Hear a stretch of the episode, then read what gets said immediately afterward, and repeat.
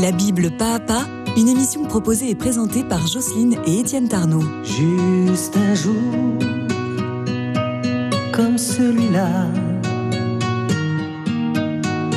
Un jour pour s'inviter au paradis et mettre au clou tous nos soucis. Pour cheminer avec la foi, suivre la Bible pas à pas. Pour s'émerveiller de toute œuvre créée dans l'unité. Aujourd'hui dans nos mains, un peu d'éternité. Par amour, juste un jour. Bonjour Jocelyne. Bonjour Étienne. Alors nous venons de fêter la fête de Noël. Oui. Et hormis euh, la Sainte Famille que nous avons euh, présentée, il y a deux personnages euh, dont nous n'avons pas encore parlé, le bœuf et l'âne. Ah oui, on ne peut pas les oublier. La présence du bœuf et de l'âne dans la crèche, animaux qui n'apparaissent pas dans le récit de Luc, euh, doit tout à la prophétie euh, d'Isaïe, c'est-à-dire euh, le bœuf connaît son possesseur et l'âne la mangeoire de son maître. Israël ne connaît pas, mon peuple ne sait pas. Voilà, ces animaux ont, eu plus de discernement, nous dit au fond Israël, Isaïe, que les hommes doués de raison, euh, parce qu'ils ont reconnu le Messie dans cet enfant emmailloté de l'ange et, couché dans leur mangeoire à la place du, à la place du foin, tandis que le tout le peuple, à l'exception d'un petit reste qui n'a pas, euh, personne n'a reconnu le temps où il a été visité dans, dans la faiblesse d'un bébé, d'un nouveau-né.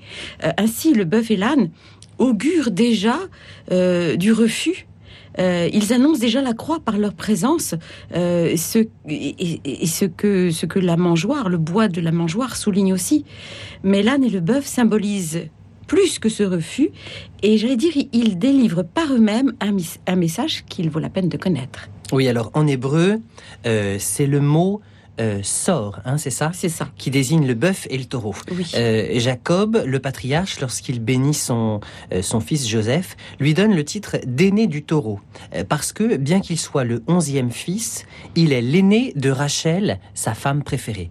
Alors Joseph a donc le bœuf emblème. Oui, et, par conséquent tout Israël.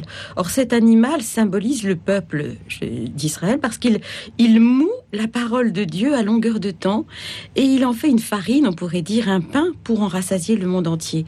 Ainsi, euh, il faut placer le bœuf à côté de Joseph euh, pour manifester la reconnaissance par le peuple élu du Messie. Euh, selon la prophétie, le bœuf connaît son propriétaire. C'est-à-dire, au fond, le propriétaire, c'est celui qui l'a racheté à l'esclavage d'Égypte et qui, en se faisant, eh bien, en est devenu le propriétaire. Oui, alors maintenant, on saura où il faut placer le bœuf dans la crèche à côté de Joseph. Voilà. Et alors l'âne, où est-ce qu'il faut le placer? Eh bien, il faudra le placer à côté de Marie. Parce que Hamor, en hébreu, euh, ça signifie à la fois l'âne et les foules. C'est étrange d'ailleurs, n'est-ce pas? C'est-à-dire que euh, l'âne euh, qui sert au travail, euh, qui sert voilà à transporter des choses, on ne peut pas le manger selon la Torah.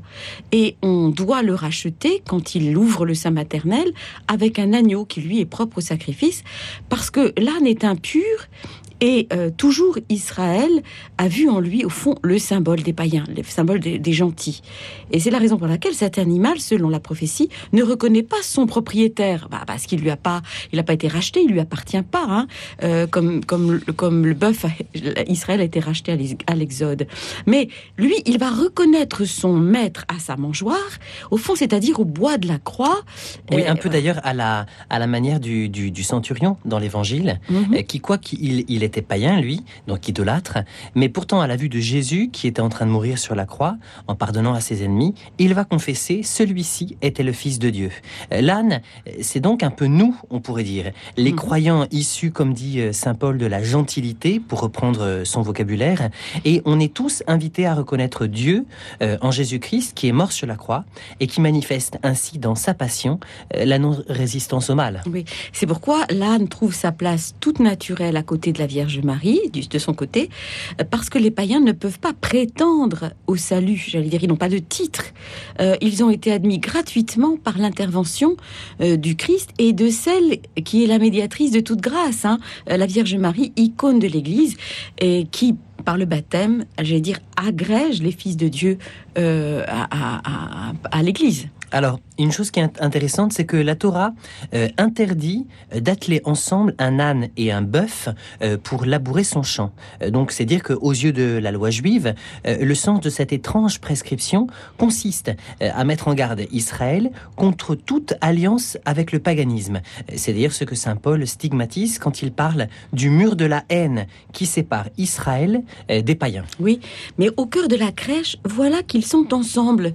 Le bœuf reconnaît son propriétaire, celui qui l'a racheté à l'esclavage d'Égypte, et l'âne reconnaît la mangeoire de son maître en voyant le bois de la croix et donc l'annonce de son propre salut. Oui, on pourrait dire que la présence de l'âne et du bœuf dans la crèche, c'est une annonce euh, en filigrane du mystère de la mort et de la résurrection du Fils de Dieu euh, au bénéfice de tous les hommes, qu'ils soient justes euh, ou mauvais ou faibles ou pécheurs, qu'ils appartiennent au peuple élu d'Israël ou, ou bien à la gentilité dès l'instant que tous croient euh, dans le nom du Christ. Oui, et pour conclure, j'allais dire, il est de bon temps de rappeler que à partir du 17 décembre, eh bien, il convient de construire, de faire la crèche pour la conserver jusqu'à la chandeleur. En effet, cette neuvaine qui précède Noël est propice à ce travail auquel il est naturellement souhaitable d'associer les enfants en expliquant la signification de tous ces éléments auxquels peuvent bien sûr s'adjoindre beaucoup d'autres beaucoup d'autres acteurs, comme c'est le cas par exemple dans les les crèches provençales. À ce titre, la richesse folklorique des, santons, les petits saints santounes en, provençal, euh, permet de sensibiliser les plus jeunes à la portée universelle du message chrétien. Oui, d'ailleurs, euh, on peut tout à fait, euh, dans, sa, dans sa crèche, ajouter un nouveau personnage, un, mouton supplémentaire, pourquoi pas, chaque année, pour l'enrichir. Et donc, inutile de dire que, cette, que cette, crèche, cette crèche mérite une, une, place de, une place de choix dans notre foyer et qu'elle pourra servir de lieu propice par exemple, à la prière en famille euh, tout le temps de, Noël. Pourquoi prier devant une, une, icône pendant le temps de Noël? Pourquoi pas se mettre devant la crèche avec les petits-enfants euh, Parce qu'elle constitue un, support efficace de la transmission de la foi, surtout envers les plus petits. Oui, et c'est euh, au fond créer une ambiance de Noël à travers tous ces symboles, par exemple comme la couronne décorant la porte d'entrée, ou les guirlandes, ou le sapin, ou les lumières. Eh bien, ça ne constitue pas seulement une démarche en faveur de, de la famille, j'allais dire, à, à usage interne. Parce que ces signes sont une manière manifeste, au fond, de donner la bonne nouvelle, de la faire partager à son, voisinage sans rien lui imposer. Cependant, en lui révélant que nous croyons que le Christ est la lumière du monde, qu'il est venu illuminer et sauver tous les hommes, et nous transmettons ce message, ce trésor que nous avons reçu à travers ces symboles. Oui, en effet. Alors, ce jour de Noël dont nous parlons, il est si important qu'il se dilate aux dimensions de l'octave, euh, si bien que huit jours après, c'est toujours lui qu'on va fêter, mais sous un angle différent, à travers cette fois-ci la fête de la maternité divine de Marie. Oui, le jour de la fête, on ne peut plus païenne et civile du 1er janvier, euh, ben, l'Église place, elle, la fête de, la, de Marie, Mère de Dieu, Théotokos en grec. Elle a, elle a lieu donc huit jours, l'octave, hein, huit jours après Noël. Et c'est le jour où on fait aussi la circoncision, euh, huit jours après la naissance de l'enfant, où il va recevoir son nom de Jésus. Euh, L'Écriture nous dit le nom que l'ange lui avait donné avant sa conception. Euh, et selon saint Luc, c'est dire que tout enfant existe dans la pensée de Dieu bien avant que les cellules de nos parents ne se rencontrent. Ainsi, ce n'est ni le père ni la mère qui, au premier chef, prononce le nom de l'enfant, c'est Dieu lui-même que le père ou la mère en soit content.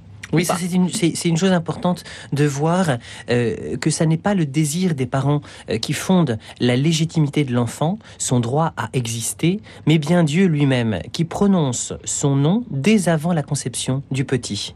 Et, c'est d'ailleurs souvent la, la, société actuelle euh, tient souvent peu compte dans ses lois de cette évidence et oppose toujours le droit de la mère et du père, lequel agit souvent en sous-main bah, à celui de l'enfant à naître. Oui, c'est vrai. C'est pourquoi la fête de Marie, Mère de Dieu, est une fête dans laquelle la maternité glorieuse de la Vierge n'est pas d'abord un don de Marie à Jésus, mais plutôt un don de Jésus, fils de Dieu, à Marie, fille d'Adam. C'est parce que Jésus est fils de Dieu, dès avant la conception du monde, que Marie est devenue mère de Dieu, et ce par l'opération du Saint-Esprit. Oui, c'est d'ailleurs la raison pour laquelle les pères de l'Église affirment, dans cette fête et plus généralement, que Marie est la fille de son fils euh, Jésus. Euh, parce que comme il est Dieu euh, avec le Père, elle peut être sa fille d'une certaine Bien façon. sûr. Alors qu'elle est pétrie de terre étant fille d'Ève par sa maternité divine, elle est parmi les créatures l'image la plus achevée du ciel. Oui. Et la fête de Marie, Mère de Dieu, est célébrée autour d'une parole qui souligne deux gestes accomplis pour Jésus en son huitième jour la circoncision et l'imposition de son nom, le nom de Jésus. Oui, alors Luc précise. Et lorsque furent accomplis les huit jours pour sa circoncision, il fut appelé du nom de Jésus, nom indiqué par l'ange avant sa conception. Oui, c'est-à-dire que deux réalités vont se rejoindre en ce fameux huitième jour, si important pour Israël, la circoncision et l'imposition du nom, deux gestes par lesquels le nouveau-né de la crèche est publiquement agrégé au peuple de Dieu. Alors il faut dire, si on, reprend un peu historiquement, que jusqu'en 1961, dans la liturgie de, de l'Église, euh, ces deux gestes prenaient le pas sur la maternité divine de Marie. Euh, et c'est donc avec le Concile Vatican II que la priorité a été donnée à la maternité sans jamais ignorer euh, la circoncision et l'imposition du nom. Euh, car c'est au fond Dieu lui-même qui a fait don de cet usage euh, à Abraham comme signe de l'alliance éternelle entre lui et sa descendance. Le fait que Jésus ait été, circoncis et que pourtant nous n'en ayons plus, nous chrétiens, l'obligation, euh, depuis sa passion et sa résurrection, a longtemps posé un problème dans l'Église primitive. Le Seigneur n'a-t-il pas en effet commandé de le suivre et de l'imiter en tout. Oui, le débat a été plus que véhément dans, dans les débuts de l'Église, et c'est d'ailleurs euh, à Saint Paul qu'on doit de l'avoir réglé une fois pour toutes, à un moment où même Pierre, l'apôtre, sous la pression des judaïsants, vacillait euh, avant de se rallier à la position défendue par Paul. Oui, ce qui surprend, Étienne, c'est que la circoncision apparaît avec Abraham. C'est-à-dire, auparavant, pour Adam, Noé et sa descendance, ben, il n'en est pas question. Et pourtant, Noé, l'Écriture nous dit qu'il était juste aux yeux de Dieu. Mais c'est Abraham qui va recevoir ce commandement, et très tard dans sa vie, alors qu'il a 99 ans. Hein, C'est-à-dire, ça fait 25 ans qu'il s'est mis en marche, en route, euh, à l'appel de Dieu. Oui, tout d'un coup, voilà que Dieu impose ce signe, la circoncision, qui est irréversible dans la chair d'Abraham et de toute sa descendance mâle. Or, lors de l'alliance signifiée par les animaux partagés, Dieu seul était passé au milieu des bêtes sacrifiées, tandis qu'une torpeur pesait sur Abraham. Parce que Dieu avait consumé la part, sa part à lui, et puis celle d'Abraham. Donc il avait été le seul à jurer et le seul à être le garant de la réalisation de la promesse. Cependant, malgré ces évidences, eh bien, Abraham, lui, continuait de croire qu'il devait faire quelque chose, qu'il devait y travailler aussi. Et sur les conseils de Sarai, tu t'en souviens, il a voulu se donner une descendance à travers sa servante Agar, l'égyptienne. Oui, alors donc 13 ans après la naissance d'Ismaël, le fils d'Agar, euh, Dieu reprend l'initiative euh, pour que le miracle de la naissance d'Isaac intervienne dans la centième année du patriarche. Oui, ça c'est très intéressant parce que le nombre 100 correspond à la lettre Kouf, qui est l'initiale du mot Kadosh, qui signifie saint en hébreu. C'est une lettre très très valorisée, le Kouf. Or, le seul saint, bien évidemment, c'est Dieu. Euh, Dieu change le nom d'Abraham et de sa femme Sarai en, leur donnant chacun euh, un et qui se trouve dans son dans le tétragramme. Il y en a deux, donc un pour chacun. Euh, et, et, lettre qui qui est très très importante et qui signifie euh, qui changent leur nom véritablement pour que Dieu puisse ainsi fasse fasse corps euh, avec la personne du patriarche et de son épouse. Oui, et alors comme sceau de cette alliance, Dieu donne l'ordre à Abraham de circoncire tous les mâles de sa maison, euh, ce qu'Abraham va faire à Ismaël qui a 13 ans, euh, raison pour laquelle c'est à cet âge que les musulmans se font circoncire. Mais Dieu a recommandé de le faire à 8 jours. Oui, mon alliance sera marquée dans votre chair comme une alliance perpétuelle, nous dit l'Écriture. La circoncis, le mâle dont on n'aura pas coupé la chair du prépuce, cette vie-là sera retranchée de sa parenté parce qu'il a violé euh, mon alliance. C'est ainsi que euh, c'est ce qui, c'est ce commandement très fort qui fonde la, circoncision, la Brit Mila. Oui, d'ailleurs, dans ce débat doctrinal qui concerne la, la circoncision, certains défendaient que celle-ci, elle avait été donnée à Abraham comme signe de l'alliance nouvelle, venue instaurer l'alliance rompue avec Adam euh, par le péché originel. Mais si Jésus était né sans péché, qu'avait-il besoin d'être circoncis? Euh, Saint Paul, dans l'épître aux Galates, dit à tous les chrétiens déjà baptisés, mais tentés par le retour au judaïsme, je l'atteste à tout homme qui se fait circoncire, il est tenu à l'observation de la loi tout entière. C'est-à-dire, il est en train de dire avoir, libé, avoir été libéré pour retourner à la servitude, bah, ça n'a pas de sens. Mais pour nous, pour nous libérer de la malédiction de la loi, puisqu'elle nous condamne tous hein, comme des transgresseurs, personne ne l'accomplit, eh bien, il fallait bien que le Christ, lui, endossa la loi tout entière par la circoncision et montra ainsi qu'il avait reçu la chair d'Adam et la filiation d'Abraham, afin que sa victoire soit à la fois pour les fils d'Adam et pour les fils d'Abraham. Et d'ailleurs, la même épître précise ensuite, Dieu a envoyé son Fils, né sous la loi, pour racheter ceux qui étaient sous la loi. Euh, ainsi, être circoncis a donc du sens pour le Christ, mais plus encore pour nous les chrétiens. Non, plus pour nous, pour les chrétiens. Euh, justement, plus pour nous les chrétiens, en effet. Euh, pour certains opposants de, de, Paul, hein, les païens devaient d'abord passer par le judaïsme, donc par la circoncision, mais avant pour pouvoir accéder à la grâce du baptême. Oui, et d'ailleurs, l'apôtre des gentils, saint Paul, euh, répond aux Colossiens, aux Colossiens En lui, le Christ, vous avez été circoncis d'une circoncision qui n'est pas de main d'homme, par l'entier dépouillement de votre corps charnel. Telle est la circoncision du Christ, ensevelie avec lui lors du baptême. Vous êtes aussi ressuscité avec lui parce que vous avez cru en la force de Dieu qu'il a ressuscité des morts. C'est-à-dire que la circoncision charnelle n'est donc que la figure d'une véritable circoncision, celle du cœur, euh, car comme le dit le Christ, bah, c'est du cœur de l'homme que surgissent les meurtres, les viols, les vols, les adultères, etc. Changer nos cœurs, voilà ce que le baptême, la nouvelle naissance accomplit en nous. Évidemment, si la gestation a été conduite euh, à bonne fin à travers une, l'initiation chrétienne, hein, parce que sinon, euh, ça reste quand même nominatif seulement. Enfin, ça, ça, n'agit pas dans notre vie. Alors ainsi, euh, en cette fête de Marie, Mère de Dieu, les deux gestes que sont la circoncision et l'imposition du nom euh, apparaissent comme les deux volets d'un même engagement envers l'alliance éternelle conclue entre Dieu et Abraham dans la fidélité euh, et la nouveauté de l'Évangile.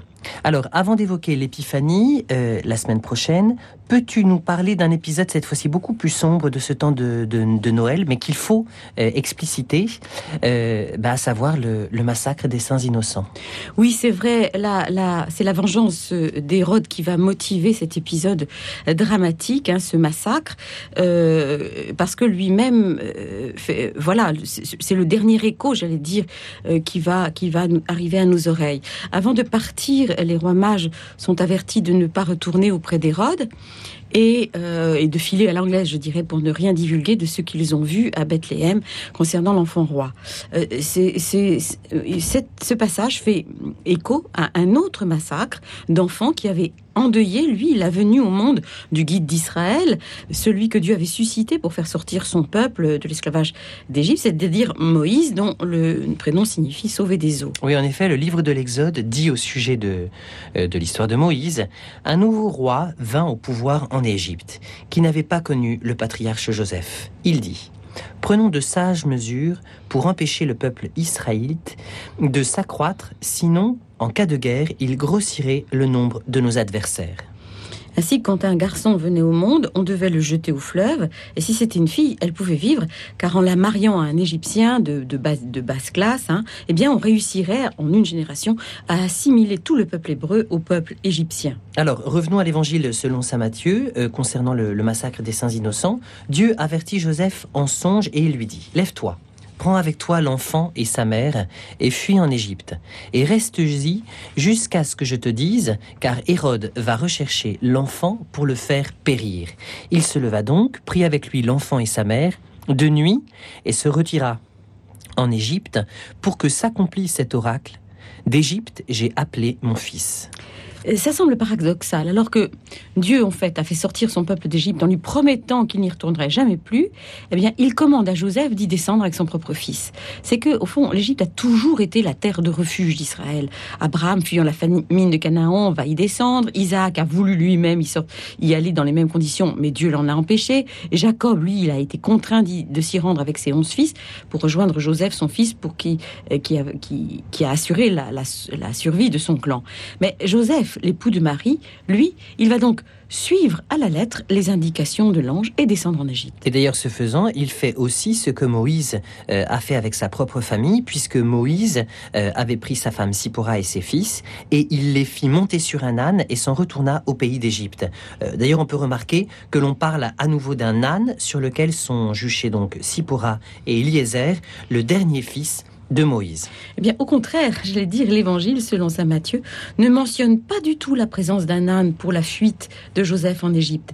Il est, il est juste dit que c'était la nuit, euh, comme lors de la Pâque, lorsqu'Israël, le premier-né de, Dieu, lui aussi, a fui l'Égypte, la terre d'esclavage. Oui, on dirait que tout se superpose et se mêle, euh, Ancien Testament, Nouveau Testament, euh, comme pour souligner que Jésus est à la fois le premier né de Dieu, celui qui accomplit toute la destinée d'Israël comme peuple arraché à l'Égypte, et qu'il est aussi le nouveau Moïse euh, qui guide le peuple hors de la mort, qui s'était abattu sur lui à cause du, décret de, Pharaon, de jeter les garçons au fleuve. Alors, même si Matthieu ne, ne parle pas d'âne, l'iconographie représente toujours la fuite en Égypte sur cet animal en s'inspirant de la fuite de Moïse avec sa famille.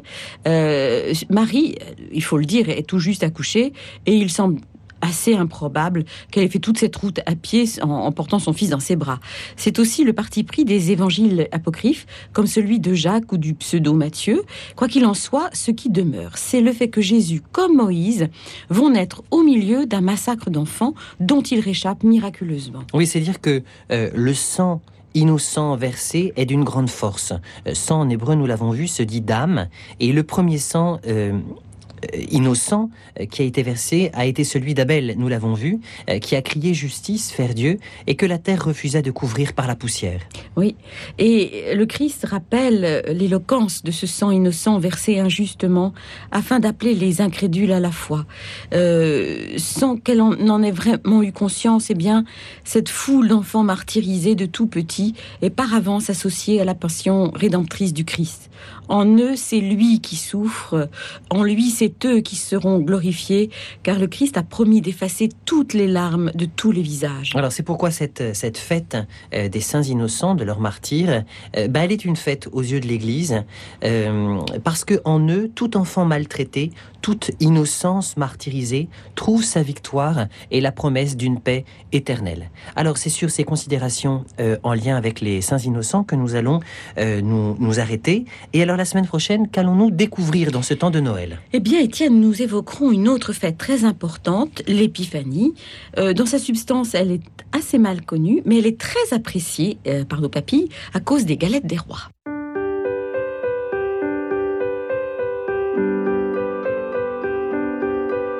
Noël,